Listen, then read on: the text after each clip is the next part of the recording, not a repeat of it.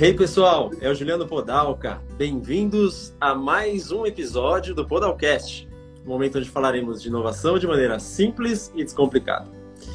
Esse quarto episódio eu tenho o prazer de ter José Augusto. Conheço desde pequeno. Ele não era tão pequeno assim, porque ele é bem mais velho que eu e dá para perceber isso. A controvérsia. Mas eu vou deixar ele se apresentar, que ele sabe aí muito melhor do que eu a falar sobre ele. Zé, muito obrigado pela participação. Quem é José Augusto de Paula? Quem é? Então, é, é o marido do Alessandro e pai do Tiago. Só para isso. Só para já definiu. Bom, é, profissionalmente, dar uma pincelada aqui. Eu sou engenheiro de formação, é, atuei na, na, engenharia pesada aí no início da carreira, mas depois migrei, é, depois de 11 anos, para a área de serviços, fui iniciar o projeto, o que era o sonho da, da Qualicorp, corretora de seguros, que hoje é, é bem conhecida. E com essa migração, obviamente, muito daquilo que você planejou para sua carreira, e que muitas pessoas também devem ter vivido isso, né? O indivíduo faz é, direito e amanhã está trabalhando no varejo. O indivíduo faz, como eu, engenharia e estava trabalhando numa corretora de seguros, né? Caí de paraquedas no mundo que eu não tinha a menor ideia do que se tratava mas tive a, a oportunidade, eu acho, de estar no lugar certo, na hora certa. Eu acho que essas histórias de, de muito sucesso é, sempre contam com esse componente, né? As coisas parece que, que conspiram ali, ajudam a, a você estar num, num oceano azul de oportunidade. E aí tive uma oportunidade de dar uma guinada na minha carreira completamente, né? Acabei tendo que me envolver mais com tecnologia, tive sob a minha responsabilidade área de, de TI, operações, todo back-office, é, por trás de uma operação de uma corretora de seguros, interagir com as companhias seguradoras, que para mim era um mundo completamente novo. A gente fala seguradoras, mas é, operadoras de saúde, como a gente conhece hoje, né? Amil, Unimed, enfim. Uhum. É, mas por essa veia meio é, de engenheiro, é, eu sempre tentei dar um pouco de profundidade naquilo que eu tateava. Né? Já era assim na, na engenharia, é, trabalhei 11 anos na Voit e depois nesse mundo fui entender de conta médica, fui entender de autorização de plano, como é que era essa dinâmica, fluxos, processos, essa coisa maçante de engenheiro, né? É, para não só para conhecer, mas também para não falar bobagem, não delegar missões impossíveis, né? Eu, sempre me pegou muito isso. Né? O líder que viaja estressa um time inteiro, põe todo mundo louco por algumas coisas que são não é, sabe nem o que tá fazendo. Ou não sabe nem o que tá fazendo, né? As pessoas começam a fazer fazendo. coisas e não sabem nem o que tá fazendo. É, é. E aí é mais fácil cobrar, é mais fácil demandar, fixar metas impraticáveis e a galera correr atrás, né?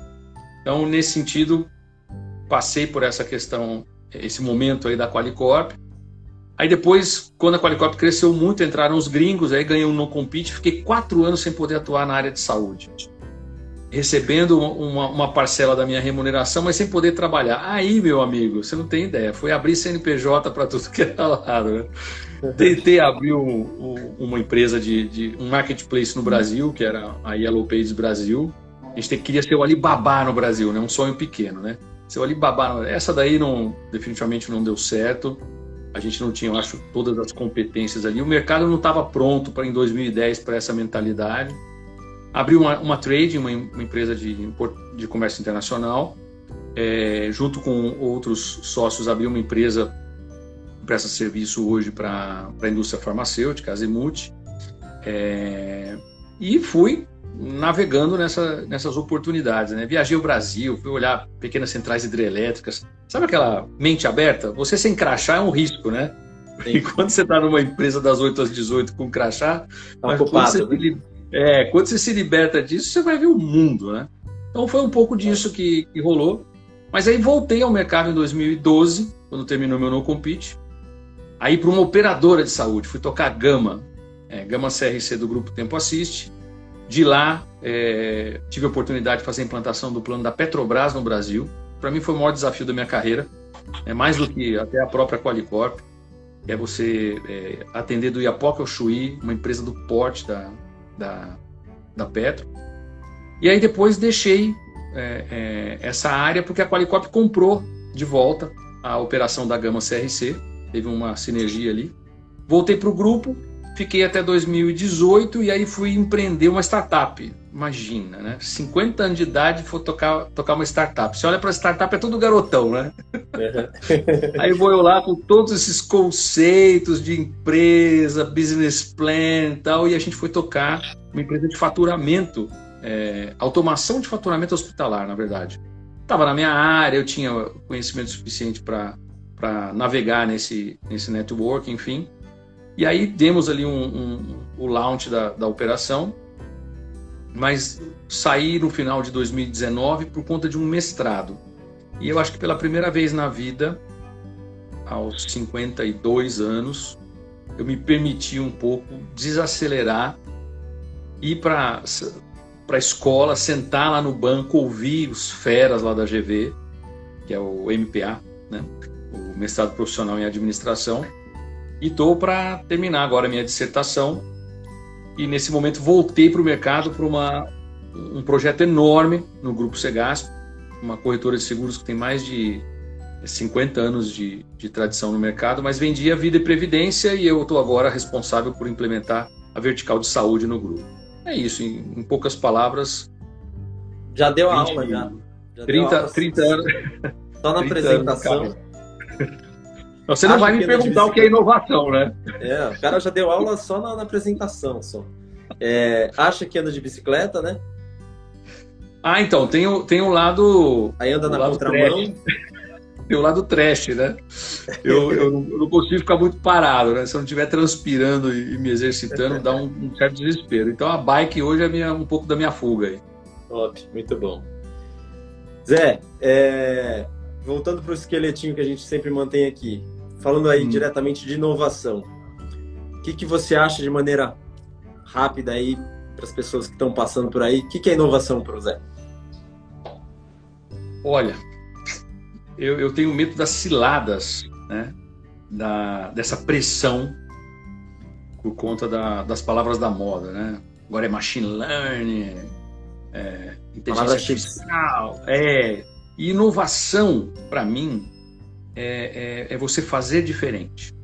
Não importa o grau, o nível, a área da empresa, fazer diferente. Fazer diferente a forma como você é, atende o seu cliente, fazer diferente a forma como você estrutura a sua logística, fazer diferente é, aquilo que está consagrado, né?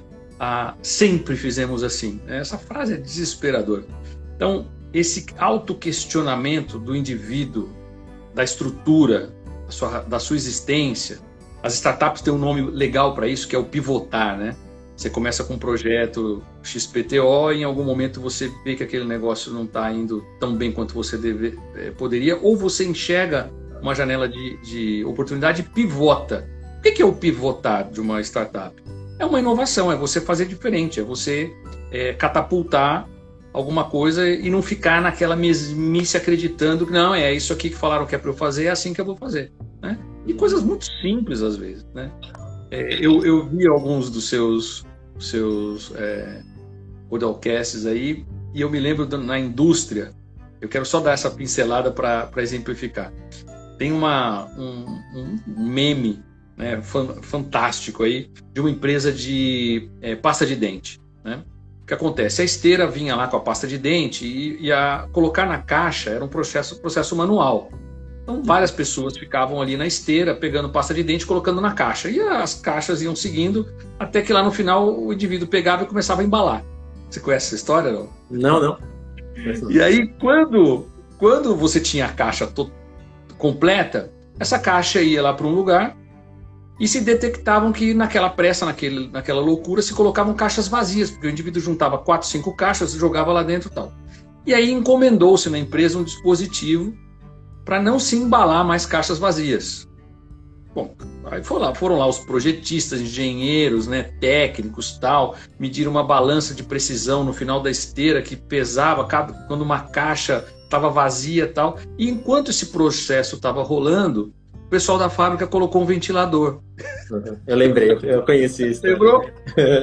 isso, isso assim, é, me contaram como um fato real, né? É, me falaram. Então, você, vê, você vê, assim, para para pensar, se tivesse existido aquele projeto implementado pelos engenheiros e, e uma balança de precisão com miligramagem para caixa vazia, o ventilador seria uma extrema de uma inovação, cortaria custo, deixaria o processo mais ágil, a caixa que, que o ventilador empurra já cai numa caixa maior para se voltar para a linha de produção. Então, às vezes, a coisa é tão simples está na nossa frente e a gente não pensa em fazer diferente. Por todas as razões, né? Pelo, pela questão do comodismo, pela questão do, da dificuldade de reformular processos. Às vezes a empresa não nos deixa, né? É, uhum. Agir. Eu acho que inovação é isso, é fazer diferente. Não importa o que seja. O que você falou tem duas coisas que eu queria comentar. Primeiro é que você falou das palavras difíceis, né, que assustam as pessoas. Há mais ou menos uns dois anos atrás, eu estava na praça de alimentação no, no, no shopping em, em, São Paulo, em Barueri, em Tamboré, com a minha uhum. equipe. E a gente estava cansado de tanta transformação digital e, e, e de processos, metodologia ágil e nomes é. diferentes, e squad para cá, e squad para lá, e, e, um monte de nome que e a gente às vezes não conseguia nem né, que idioma é esse que a gente está falando agora, que não sabe mais. E a gente ali almoçando, desabafando, eu olho para o lado assim, tem uma academia, né? Do lado da praça de alimentação, com os banners. Uhum. E, e a, o, também é inovador você criar nomes, né? Hoje em dia para academia, né? O spinning é mais spinning, né? O spinning acho que é torque agora, que é mais bonito, Torque.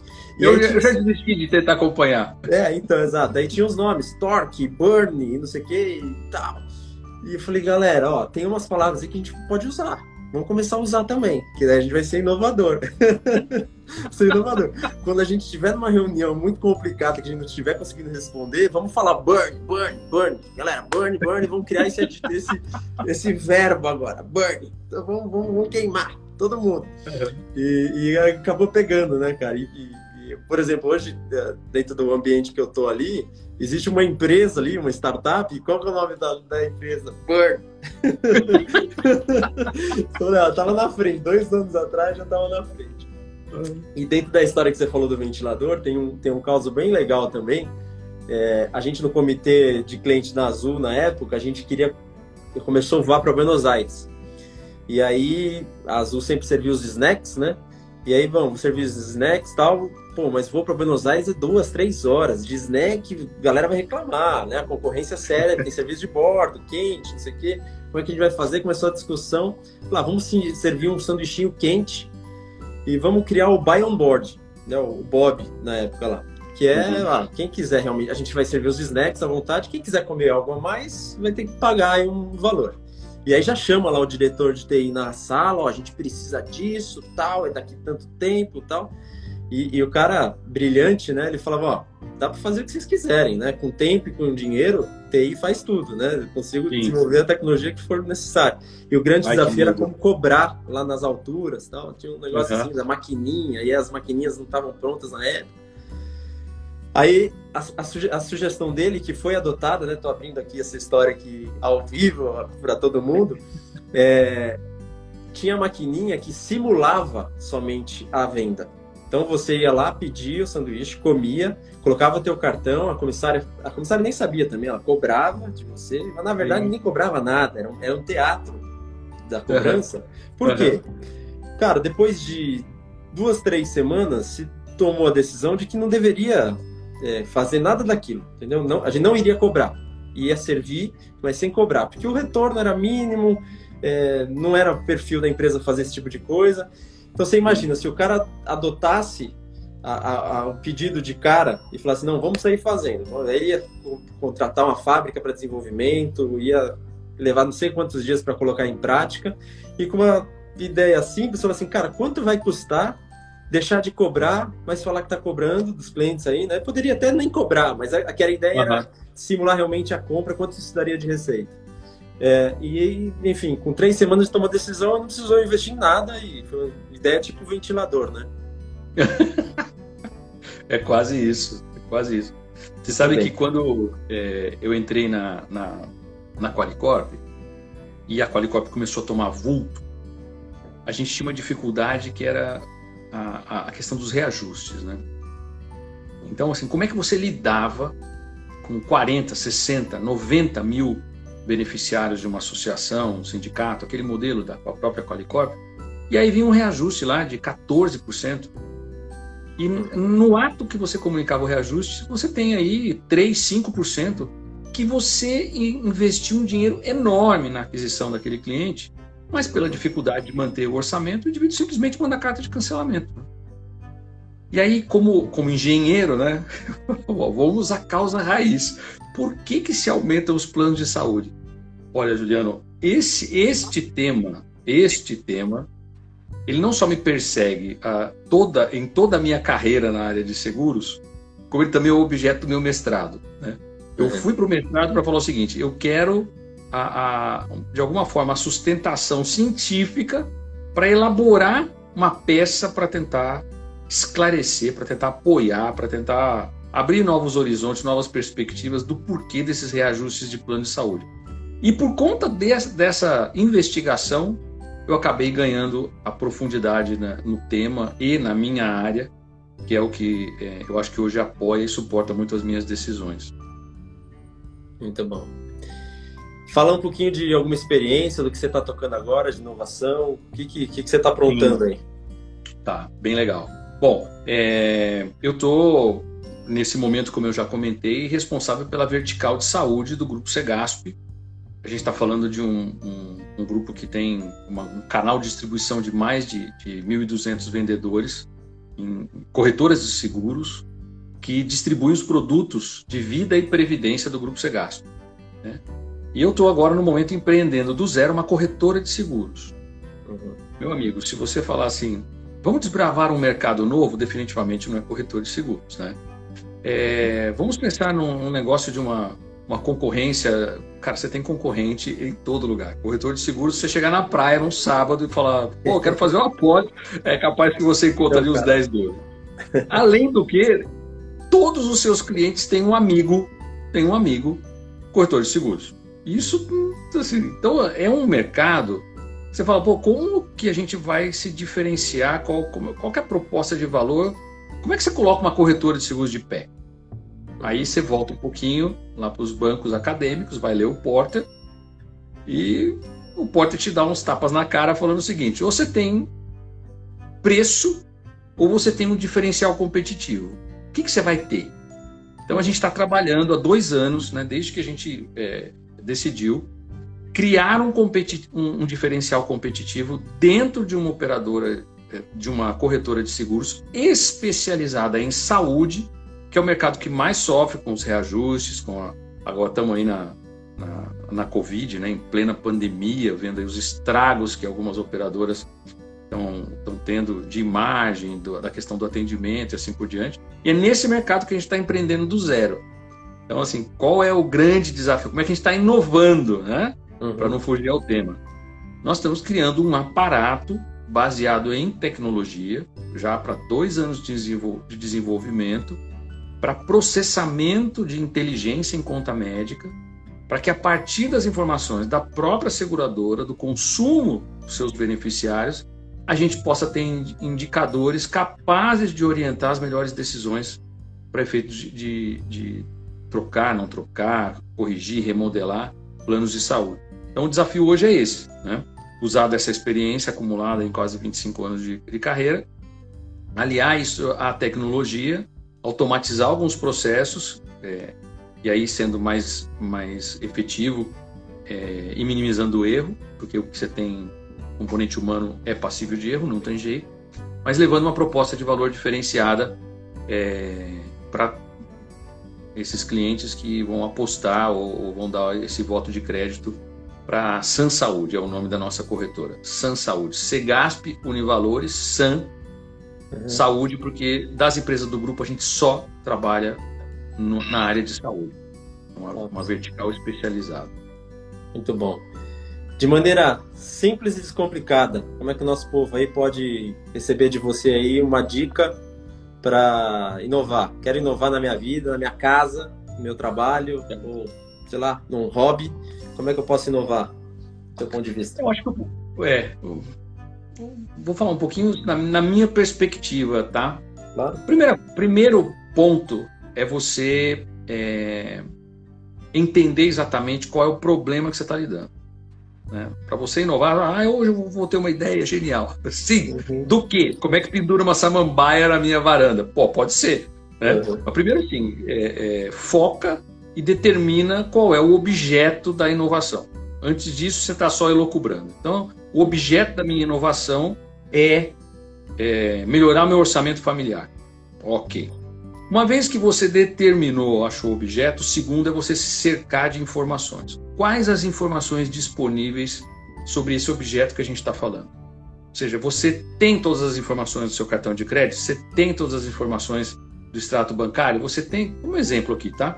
Então, uhum. primeiro, você sabe o que você está querendo fazer, você determinou aquilo. Segundo, quais são as informações disponíveis?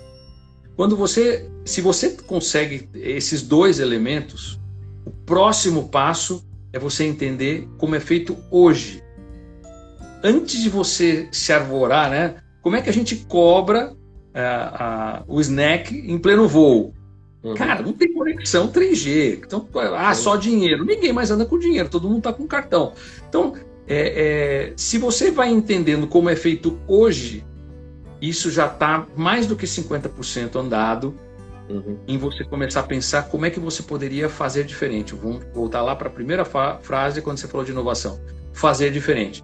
Então, como a gente faria de diferente? E aí, tem vários modelos hoje disponíveis para te ajudar. Pensa lá num, num Canvas da vida, né? Uhum. Pensa num PDCA, ou seja, metodologia tem um monte. Para que você coloque de pé aquela sua sacada entendendo se aquilo tem mais benefício ou malefício. Né? Uhum. A gente cansa de ver os memes que o pessoal manda no WhatsApp, aquelas fotos é, mais esdrúxulas do cara que queria pendurar uma pia atrás da porta e o cara corta a porta, afunda a parede, então, assim, gerou muito mais malefício do que benefício. Então, inovar é, por si só, e aí é o, é o receio da palavra, né?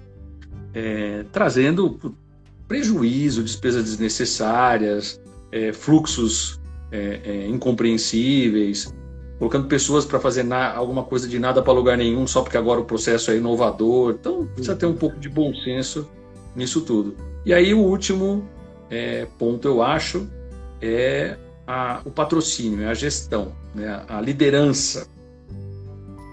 Se você não tomar cuidado ou se você não tiver essa precaução de fazer alguma coisa contextualizada, por que, que você está melhorando seu orçamento familiar? Porque você vai se endividar para trocar de apartamento.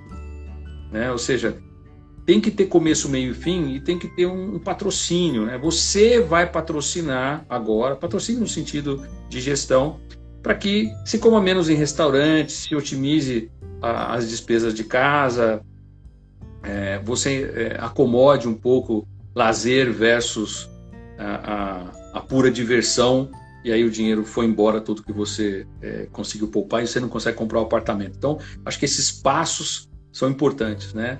Você ter um objeto claro, você se cercar de informação sobre aquele objeto, você entender como é feito hoje e aí você medir na sua sacada se você está trazendo mais benefício ou malefício, se você tem ganho, né? É, com essa, é, essa opção de inovar ou fazer diferente da, de uma certa forma. Acho que é isso. Top demais, seu José Augusto. Eu esqueci de dar, trollar você, que você estava falando do teu mestrado, né? E aí, no dia da aula do mestrado lá, você recebeu um áudio, né? Um cara falando assim, José, para que que você vai estudar? É para a próxima vida? O que que é? Né? Não, eu falei, eu, você sabe que eu falei isso na turma, né? Eu, eu falei isso na turma, porque eu, eu já vinha de um outro curso que eu tinha feito, Aí fui fazer ó, alguns intercâmbios internacionais, que eles chamam no, no mestrado do Guinan, né, que são as semanas de imersão. E aí, quando eu falei que eu estava começando um outro curso paralelo, aí e você usou isso, eu falei na classe. Eu falei, pô, tem um amigo aqui que fica me, me trolando, falando que eu estou estudando para a próxima encarnação, porque nessa eu não vou conseguir usar tudo que eu estou aprendendo. O cara não para mais. Cara, é, baba, virou, virou piada, né? Virou piada. Multimilionário não sei aonde. Não é, saúde. De ideias, de ideias. Show, Zé. Cara, queria agradecer demais sua participação aqui comigo. Sei que você tem coisas novas aí que você não pode falar, então no futuro, a hora que puder falar, Sim. Você traz, você, a, gente, eu- a gente marca uma próxima aí que você traz coisas inovadoras aí, que tem uma coisa bem legal de inovação aí que você está construindo e Isso. na hora certa a gente vem falar aqui. Maravilha, agradeço Bom. demais. Espero ter, no mínimo, provocado essas, essas mentes brilhantes aí que te seguem a, a pensar diferente, fazer diferente, inovar. Bom demais, é. Beijão, Valeu. obrigado.